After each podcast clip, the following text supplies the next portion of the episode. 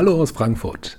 Sie wundern sich vielleicht, warum die Everyday Leadership Musik noch nicht losgeht, aber die DFB Akademie, unser Produzent Ralf Koch und ich wollten es uns nicht nehmen lassen, Sie und euch zu unserem WM-Special zu begrüßen. Denn in den kommenden Tagen haben wir mit dem Teampsychologen, der Pressesprecherin, dem Teammanager, dem Fitnesstrainer, dem Co-Trainer für die Spielanalyse und dem Chefkoch unserer Mannschaft gleich sechs Menschen zu Gast, die im Team hinter dem Team dafür Sorge tragen, dass unsere Jungs auf dem Platz ihr Bestes geben können.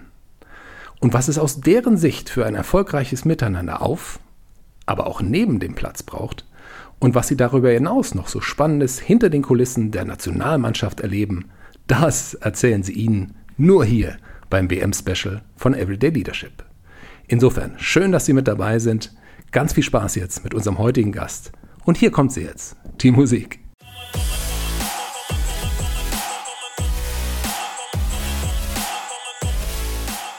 Ich glaube, man kann nur wirklich gut sein in dem, was man macht, wenn man liebt, was man tut. Das ist, das ist für mich gesetzt. Aha.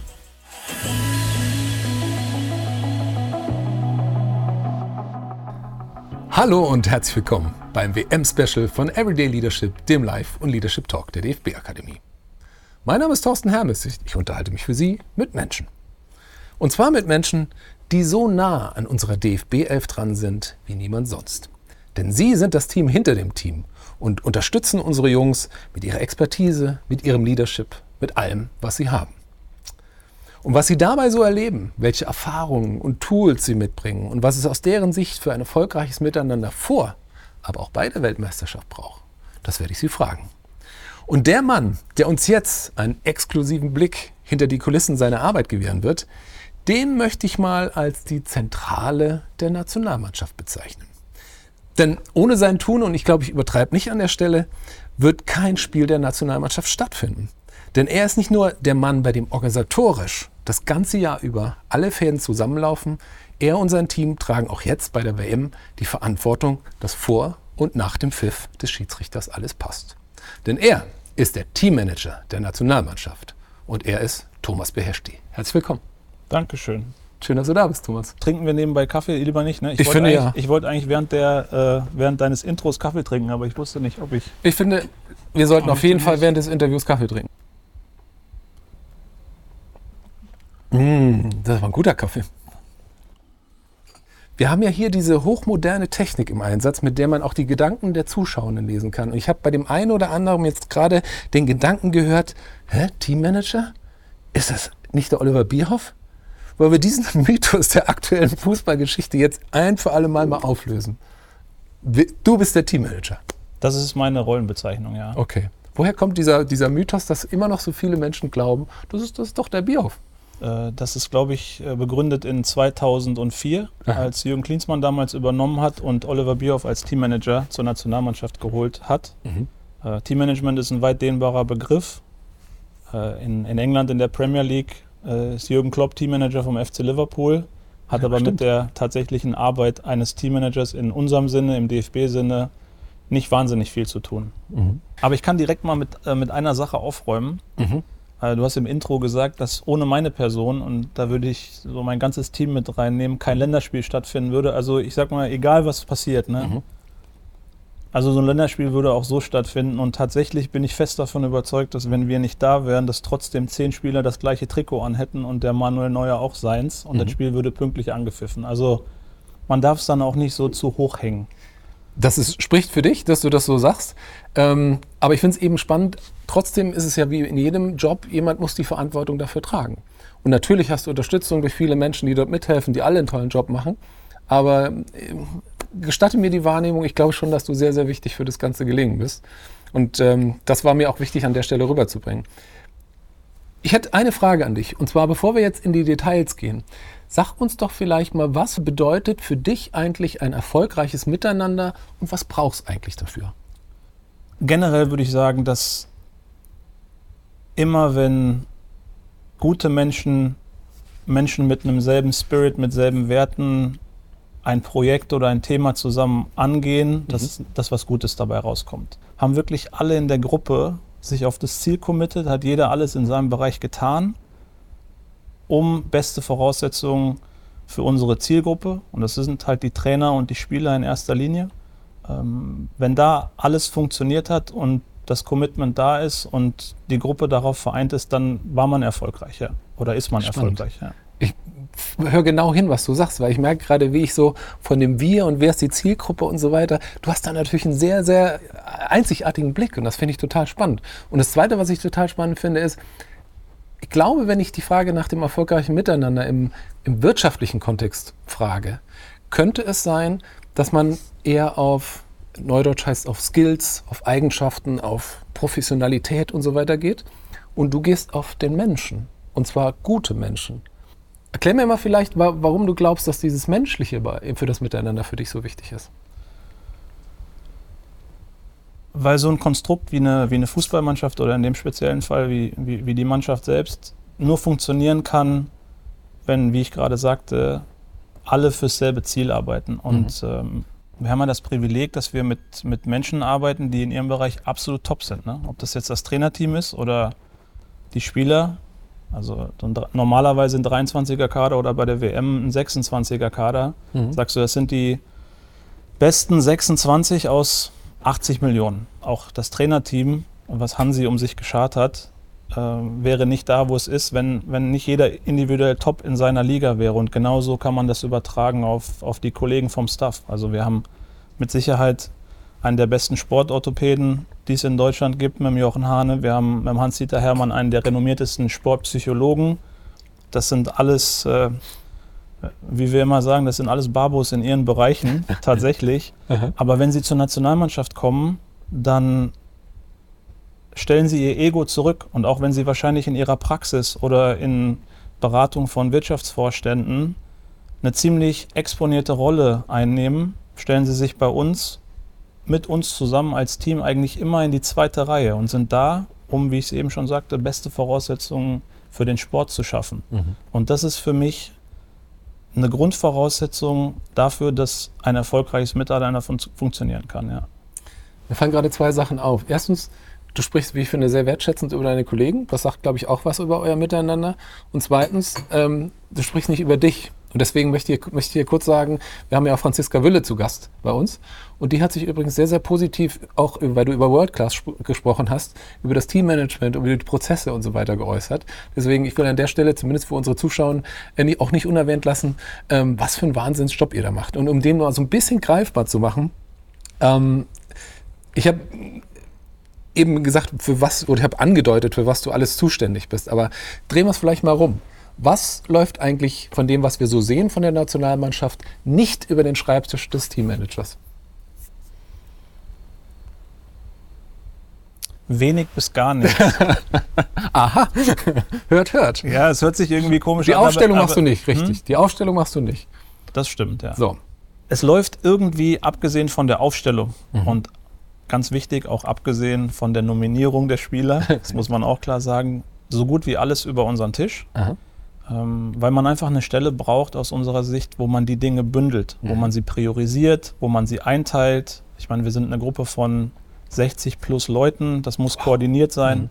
Und äh, daher, daher kriegen, kriegen wir tatsächlich ja, alle Anfragen bei uns rein und, und bündeln das, teilen das zu, kategorisieren das, priorisieren das, ähm, machen nicht immer jeden glücklich, aber das ist dann der andere Blickwinkel auf unsere Arbeit. Wir sind dafür da, wie gesagt, beste, beste sportliche Bedingungen zu schaffen. Da komme ich gleich nochmal hin mit dem Glücklichmachen. Aber äh, ich habe gerade so drüber nachgedacht. Und jetzt bei dem Turnier, wie hat man sich da deine Arbeit und eure Arbeit vorzustellen? Man kann sagen, wir als, wir als Teammanagement, wir bekommen vom Trainerstab, vom Trainerteam einen Kader. Das ist jetzt unabhängig davon, ob es bei der WM ist oder beim normalen Länderspiel. Mhm.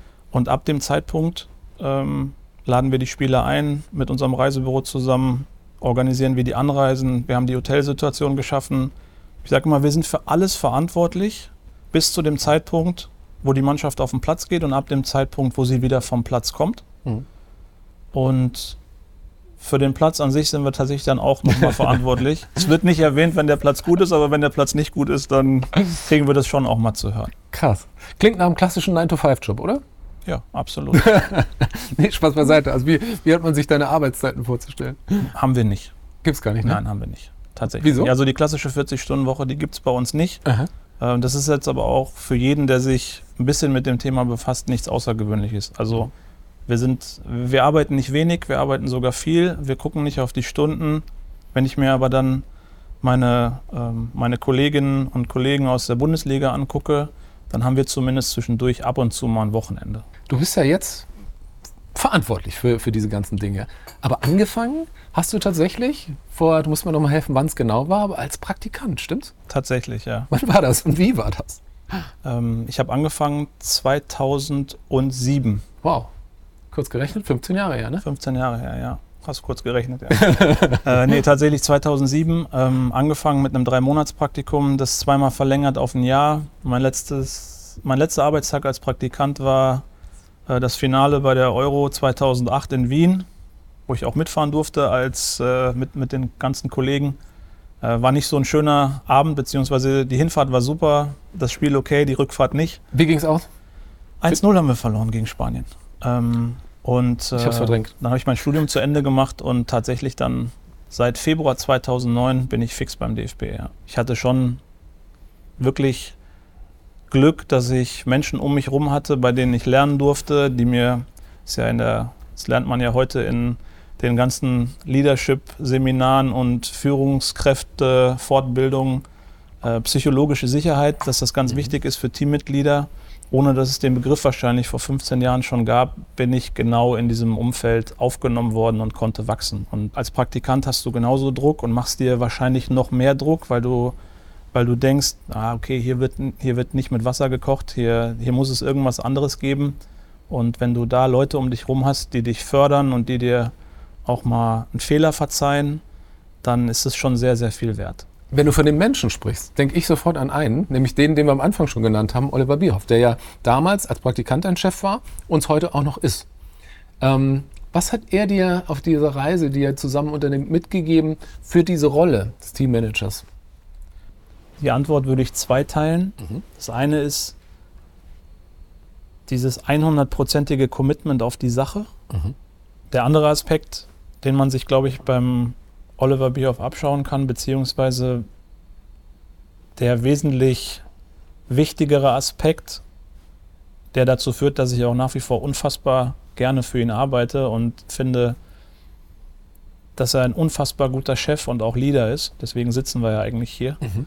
ähm, ist, dass er von, von jedem immer 100% Commitment verlangt für die Sache, aber er hat auch diesen Aspekt, den viele nicht kennen, dass er sagt, Family first. Ja? Also okay. er guckt schon auch drauf, dass es einem menschlich gut geht, dass bei der Familie alles in Ordnung ist und dass es nur funktionieren kann im Team, wenn es dem Individuum gut geht. Und ich habe noch nie erlebt, dass eine Drucksituation gekommen ist und er diesen Druck weitergegeben hat, sondern hat immer versucht, konstruktiv Lösungen zu finden und hat sich immer voreingestellt, wenn mal was nicht funktioniert hat. Und das ist für mich so ein Paradebeispiel von Leadership. Jetzt verstehe ich auch so ein bisschen deine äh, Aussage am Anfang besser mit den guten Menschen, weil es klingt so, dass ihr einen sehr menschlichen Umgang miteinander habt, bei aller Professionalität und, und Kampf für die Sache. Habt ihr trotzdem diese gemeinsame menschliche Basis, ne? Ja, würde ich schon bestätigen, ja. Würde ich nicht nur schon bestätigen, würde ich zu 100%ig so unterschreiben. Macht das gerne. Also, ja. was ich so krass finde, ich gucke da ja von außen drauf. Und wie gesagt, ich bin ein Bewunderer deiner Arbeit und deines Tuns. Weil ihr unter höchstem Zeitdruck arbeitet. Also du hast eben gesagt, was alles, oder du hast einen Eindruck gegeben, was alles bei euch läuft. Aber ich nehme ein ganz profanes Beispiel, dass der Bus pünktlich da ist, der die Spieler abholt und zum Stadion bringt und so weiter. Du fährst den Bus nicht, aber da hast du Leute, aber das ist auch in deiner Verantwortung. Und das ist, damit ist es ja nicht getan, sondern da müssen dann auch noch die Trikots drin sein, die müssen richtig beflockt sein und die Tasche muss auch noch im Bus stehen. Das sind so viele Sachen. Ich könnte mir vorstellen, dass man als Teammanager lernt, wie Delegieren geht, oder? Sollte man. es ist kein Druck, wenn man für etwas verantwortlich ist, wenn man weiß, dass dort ein Zeugwart ist, in unserem Fall der Thomas May, da musst du einmal eine Sache fallen lassen, wenn du sie überhaupt fallen lassen musst und du weißt einfach zu 100 Prozent, sie funktioniert. Dann hast du keinen Druck, ja, wenn du ein Fahrerteam hast ähm, in deiner Crew und die Busfahrer gehören natürlich dazu, dann hast du keinen Druck zu sagen, ist der Bus da. Also was passieren kann ist, und das hatten wir im September erst, dass, äh, dass ein Aggregat in einem Bus kaputt ist. Da hatten wir kurz keinen Bus, aber es war jetzt auch kein Drama und wir konnten es irgendwie lösen. aber du hast nicht permanent im Hinterkopf, oh, ich muss da noch ein Follow-up schicken und den nochmal anrufen, weil einfach dieses Umfeld, in dem wir arbeiten, so professionell ist, dass, dass man sich dann auf andere Sachen konzentrieren kann. Aber korrigiere mich, wenn ich falsch liege. Das hängt ja dann am Ende auch nochmal mit, mit den Menschen und deren Einstellung zur Arbeit zu tun. Weil was ich gerade raushöre, ist, dass Zuverlässigkeit auch was total Wichtiges ist in eurem Miteinander, oder? Absolut. Wie findet, wie hat man sich das vorzustellen? Wir haben ja ähm, nicht nur in der, äh, bei Everyday Leadership, sondern auch in der Masterclass, die es übrigens jetzt unter www.masterclass.dfb-akademie.de äh, zum Runterladen gibt. Falls Sie und Ihr Team sich vielleicht für erfolgreiches Miteinander interessieren, können Sie sich das gerne mal anschauen, wie das Team von Thomas Beheschtig, von Oliver Bierhoff hier arbeitet. Ähm, aber was ich sagen will, ist, diese, die Auswahl, die richtigen Menschen zu finden, die auch dieses Mindset haben, ist ja der erste Schritt, bevor man überhaupt in diese Kultur kommt. Und mich würde interessieren, wie wählt ihr die Menschen aus, die am Ende in diesen 60-Personen-Kreis überhaupt reinkommen? Wie wisst ihr, dass die Person passt? Wenn wir aus dem DFB-Kosmos jemanden mit dazu nehmen, dann haben wir ihn mindestens schon mal als Praktikant. Finde ich immer noch übrigens das mit Abstand beste Assessment Center, was es gibt. Mhm. Drei Monate Praktikum, weil da kannst du wirklich sehen, wie die Menschen arbeiten, wie verlässlich die sind. Also unser Recruiting bei uns nicht nur in der Abteilung, sondern auch im, im Geschäftsbereich mittlerweile, ohne dass es geplant war, funktioniert eigentlich fast nur noch über ähm, Praktikum Assessment. So Klingt so ein bisschen nach Probezeit auch. Ja, ne? es ist, man, es ist tatsächlich gucken, so. Passt von beiden ja, Seiten. weil ne? du nicht in der Situation bist, dass du sagst, okay, ich muss jetzt hier auf den Punkt in einer Stunde performen. Der eine ist nervös, der andere nicht. Ja. Der eine redet gerne darüber, was er bisher alles schon Tolles gemacht hat, der andere gar nicht. Mhm. Beim einen sagst du, was für ein Schaumschläger und beim anderen sagst du ja, der ist ja überhaupt nicht von sich überzeugt. Deswegen finde ich das eigentlich immer so die beste Variante, um rauszufinden, wie jemand tickt. Mhm. Deswegen ist das etwas, wo wir sagen, okay, man hat lange mit Kollegen zusammengearbeitet im Haus und sagt, hey, das ist cool, den kann ich auch auf die Mannschaft loslassen. Und der stellt sich dann nicht dahin und versucht, sieben bis neun Selfies pro Stunde abzugreifen, ich muss gerade ähm, so ein bisschen schmunzeln, als du gesagt hast, der eine oder andere geht lieber ins Rampenlicht oder nicht. Äh, ich darf unseren Zuhörenden und Zuschauern erzählen, du bist jemand, und deswegen bin ich dir umso dankbarer, dass du heute bei uns bist, der sich auch gar nicht dahin drängt. Im Gegenteil, ich musste dich so ein bisschen auch ziehen, dass das funktioniert. Insofern wirklich unsere Dankbarkeit, dass du uns an der Stelle auch mal beehrst, wo du sonst eher im Hintergrund bist. Ich würde dich gerne fragen, spielt das auch eine Rolle, dass man vielleicht ich meine, das Team hinter dem Team besteht aus ExpertInnen ohne Ende. Das sind alles Kapazitäten. Jeder macht seinen Job auf wirklich teilweise Weltklasse-Niveau. Und trotzdem nimmt man sie nicht wahr. Ist es wichtig in so einem Konstrukt wie der Nationalmannschaft, dass es Leute vor und hinter dem Rampenlicht geben muss? Ja. Geschlossene Frage, schlechter Moderator, ich zu. Aber danke. Ja. Ist es, ja. Aha bleibt eine geschlossene Frage. Und das ist für dich auch okay so. Ich frage aus einem bestimmten Grunde, weil wir sind ja alle, und ich habe auch mit Hans, eurem Psychologen, darüber gesprochen, ähm, wir freuen uns alle über Wertschätzung. Und das ist ein menschliches Grundbedürfnis, das man irgendwo so hat. Und wenn ich mir jetzt deine Arbeit so vorstelle, erlaube mir, und ich hoffe, du bist mir nicht böse, dass ich das sage, aber es sind viele Dinge, die so ein bisschen dem Hygieneprinzip folgen. Das heißt, wenn sie gut laufen, dann laufen sie gut aber sie fallen ihm auf, wenn sie nicht funktionieren. Sprich, wenn der Bus nicht da ist, ja, dann wird es jemanden geben. Aber ich kann mir nicht vorstellen, dass jeden Tag jemand kommt und sagt, super, dass der Bus heute wieder pünktlich war.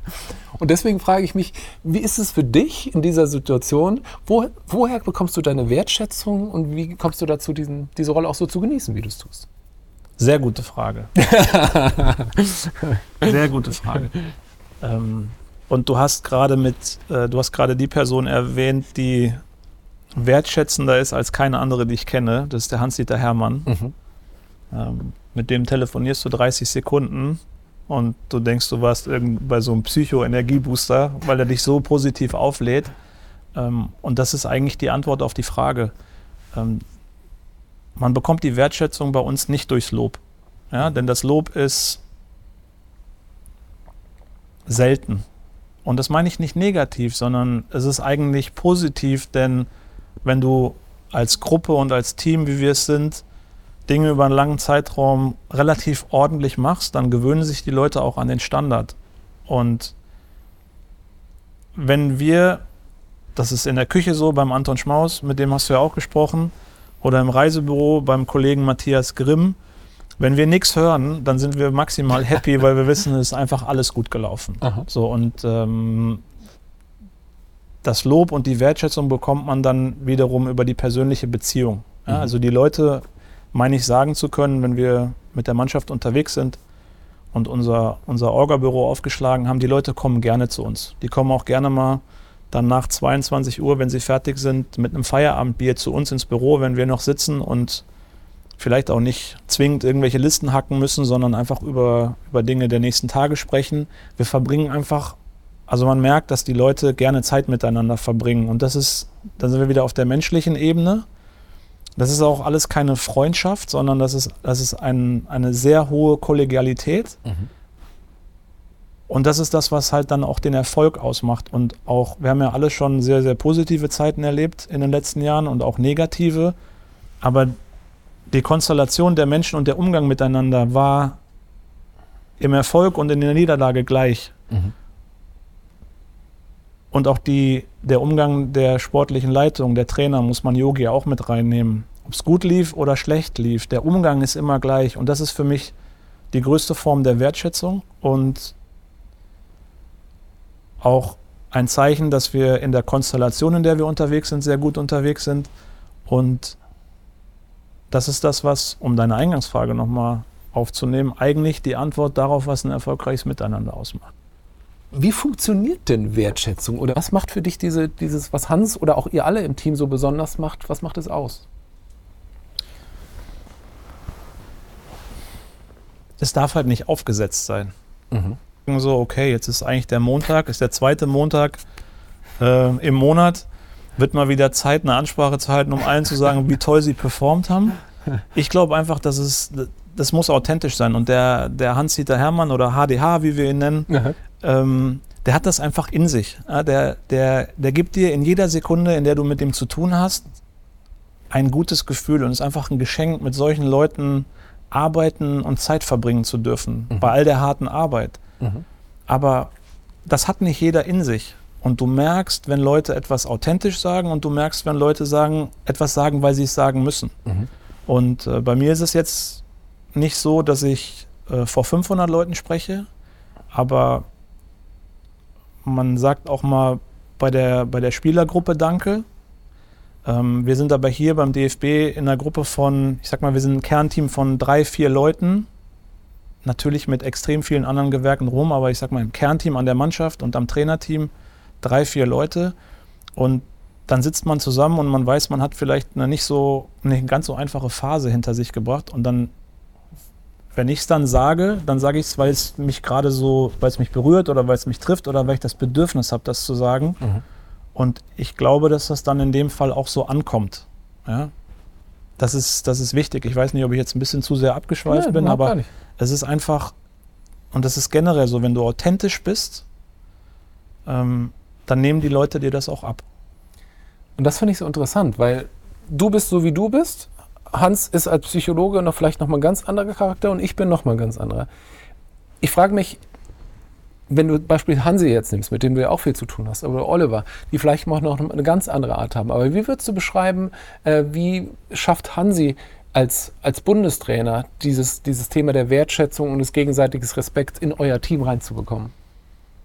Indem er kommuniziert und indem er zum Ausdruck bringt, was ihm wichtig ist mhm.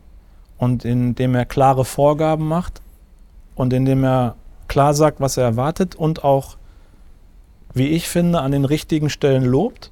Mhm.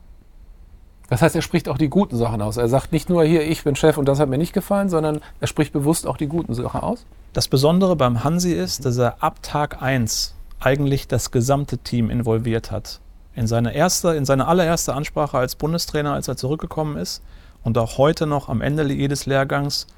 Es gibt keinen Unterschied in der Ansprache fürs Team hinterm Team und die Spieler. Und er lobt und kritisiert im Beisein beider Gruppen. Mhm. Und das ist für mich auch eine Riesenform von Wertschätzung.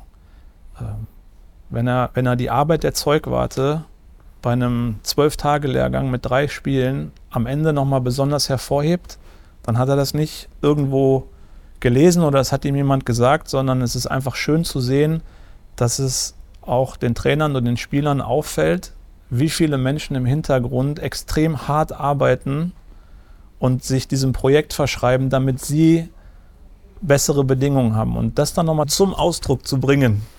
Ich würde gerne nochmal kurz zurück zu deiner Rolle.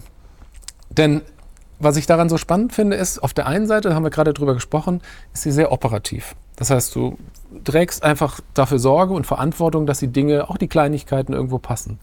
Auf der anderen Seite ist sie aber auch sehr strategisch. Das ist ja doch ein Spagat. Gibt es da eine, eine Fähigkeit, wo du sagst, ohne die könnte ich als Teammanager gar nicht arbeiten?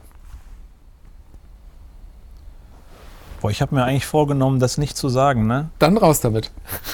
aber dieses, dieses Modewort Resilienz ist, glaube ich, extrem passend in dem Zusammenhang. Erzähl uns mehr. Ja, das ist einfach, glaube ich, eine Eigenschaft, die man braucht in dem Zusammenhang, denn es prasseln extrem viele Dinge von außen auf einen ein. Mhm. Und wir haben auch über Priorisierung schon gesprochen.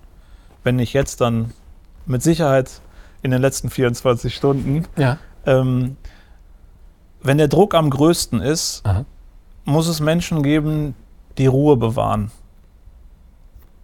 und Dinge priorisieren und einordnen können, wo es gerade wirklich brennt und wo man sagen kann, okay, das kann ich noch mal kurz, kurz liegen lassen. Ach. Weil mir mal jemand gesagt hat, ein ehemaliger Kollege, ähm, der jetzt nicht mehr bei uns ist, bleibt groß in den kleinen Dingen. Und mhm. das habe ich mir gemerkt. Äh, da war ich noch relativ frisch dabei. Und das hilft nach wie vor, weil wir ja am Ende des Tages den schmalen Grat haben zwischen, wir sind Dienstleister, das mag beispielsweise der Oliver Bierhoff als Wort überhaupt nicht und wenn wir das, wenn wir das verwenden, aber es ist tatsächlich ja, es beschreibt ganz gut unsere Aufgabe, dass wir auf der einen Seite, wie ich es eingangs sagte, dafür verantwortlich sind, dass die, dass die Top-Performer bei uns, und damit meine ich unsere Experten, unsere Ärzte, unsere Physios, unsere Spielanalysten, mhm. dass die beste Arbeitsbedingungen haben. In dem Fall sind wir Dienstleister und der Spagat ist halt, dass wir gleichzeitig auch diejenigen sind, die den Takt vorgeben, um ihnen einen Rahmen zu geben, in dem sie sich bewegen können. Weil nicht jedes einzelne Gewerk kann frei gestalten und walten, sondern es muss halt als Orchester funktionieren. Und das ist halt der, der, der Spagat, den man eingehen muss. Also ja. du musst halt auf der einen Seite immer noch derjenige sein, als Team, ne? nicht mich als Person, mhm. sondern als Team, zu dem die Leute gerne kommen, wo sie wissen, ey, für mich ist das ein Problem, der hilft mir dabei und der sagt nicht, oh, er kommt schon wieder mit so einem Scheiß um die Ecke, mhm. sondern der kommt gerne, weil er weiß, wir sind einfach da, um zu helfen und zu supporten. Um Lösungen zu finden. Um Lösungen zu finden. Mhm. Und das ist halt der, der Spagat zwischen dem Operativen und dem, ich sag mal, Dirigieren. Und wenn wir dann wieder auf die tägliche Arbeit zurückkommen, Macht man administrative Sachen und füllt Listen aus? Oder entwickelt man eine Strategie, wo man sagt, okay, wenn wir ein Team Basecamp für ein Turnier an eine gewisse Stelle legen, dann sind wir in Zentraldeutschland mhm. und können von dort aus im Sinne der Nachhaltigkeit das ganze Land bereisen, haben ein großes Einzugsgebiet. Das ist dann der, der, der andere Part. Du hast eben das Wort priorisieren benutzt. Und wenn ich mir diese Rolle vorstelle, du bist ja auf der einen Seite, du hast es gerade gesagt, auch wenn Oliver das Wort nicht mag, der Dienstleister, das heißt, du musst Dinge einfach sicherstellen. Auf der anderen Seite sollst du aber auch strategisch auch Dinge vorantreiben. Das heißt, ich habe mich gefragt, ist es am Ende auch, weil du ja auch gegenläufige Strom, der eine möchte das und der andere möchte das und teilweise ist das gegenläufig. Ist es ein Priorisieren auch von Kompromissen? Ja, es ist, es ist tatsächlich, es ist ein permanentes Priorisieren von Kompromissen. Aha. Weil natürlich jeder, der irgendetwas mit diesem Konstrukt Nationalmannschaft ja. zu tun hat. Ob das bei uns in-house die Partnermanager sind, mhm.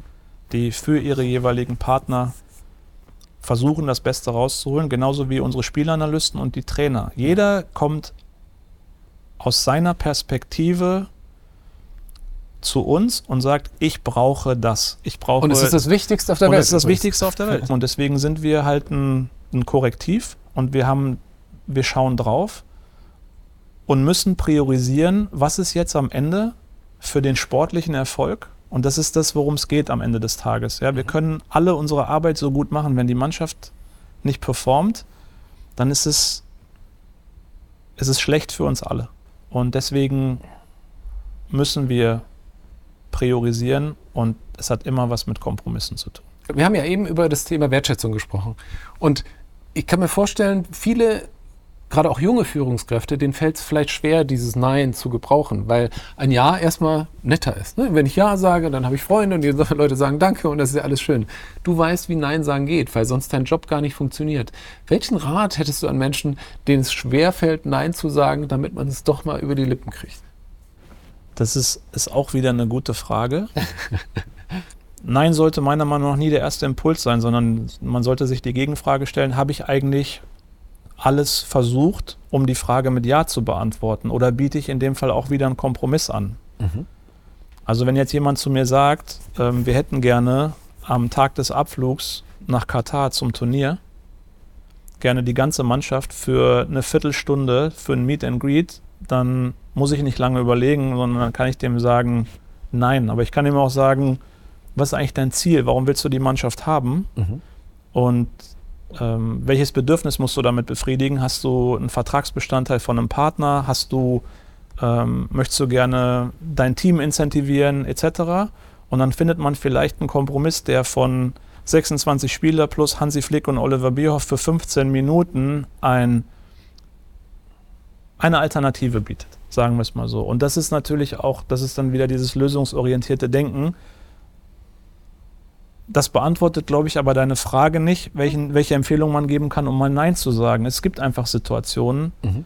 ähm, da funktionieren Dinge nicht. Und das hat auch was mit Zugriff auf die Arbeitszeit eines Kollegen zu tun. Ja? Mhm. Ähm, und das schüttelst du dann auch so ab und denkst, ich habe jetzt Nein gesagt? Oder verfolgt dich das dann auch, dass du irgendwie sagst, Mensch, naja, wir, wir haben ja eben auch über Resilienz gesprochen. Mhm. Ne? Und man versucht Dinge immer aus der Vogelperspektive zu betrachten mhm. und nie in der Situation emotional zu reagieren, weil man ja nicht, man kann Emotionalität nicht ausschalten. Ich mache das schon lange. Ich liebe diese, ich, ich liebe diese Mannschaft wirklich. Ähm, und wir arbeiten mit fantastischen Menschen zusammen und dann wird man schon mal emotional, wenn jemand kommt und dich mit Rehaugen anklimpert und nee, sagt. Nee, nicht mal das, sondern es gibt halt Leute, die auch völlig gerechtfertigt aus ihrer Expertise heraus Dinge umsetzen wollen. Ja. Und man hat aber dann irgendwie so ein Bauchgefühl, wo man sagt, ey, das ist jetzt überhaupt nicht das, was dieser Mannschaft gut tut. Mhm.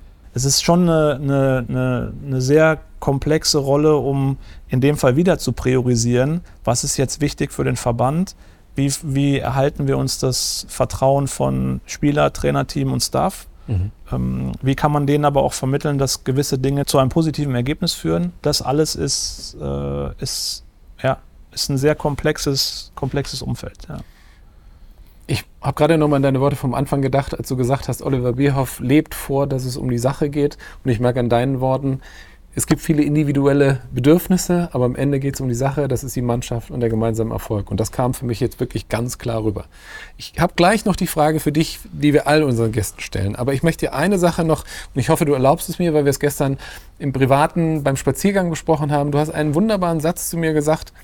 Und zwar ging der so, ich mache das jetzt schon seit 15 Jahren. Ich kann mir aber keinen schöneren Job vorstellen, den ich lieber machen würde als diesen. Wenn wir jetzt hören, was für eine Arbeit du hast, wie lange du arbeitest, was für ein Zeitdruck. Für all die da draußen, die vielleicht sagen, Mensch, ich habe hier gerade einen Job und die gehen mir alle auf den Keks und keine Ahnung oder sonst irgendwas. Wie findet man die Liebe zu einem Job, wie du sie hast? Was muss man sich vor Augen halten?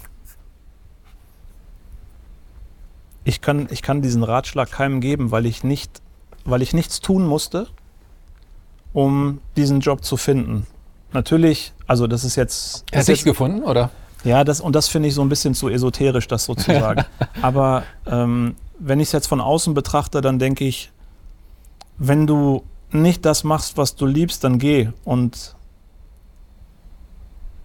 es wird dich finden, ist wieder sehr Schön. Sehr emotional oder esoterisch.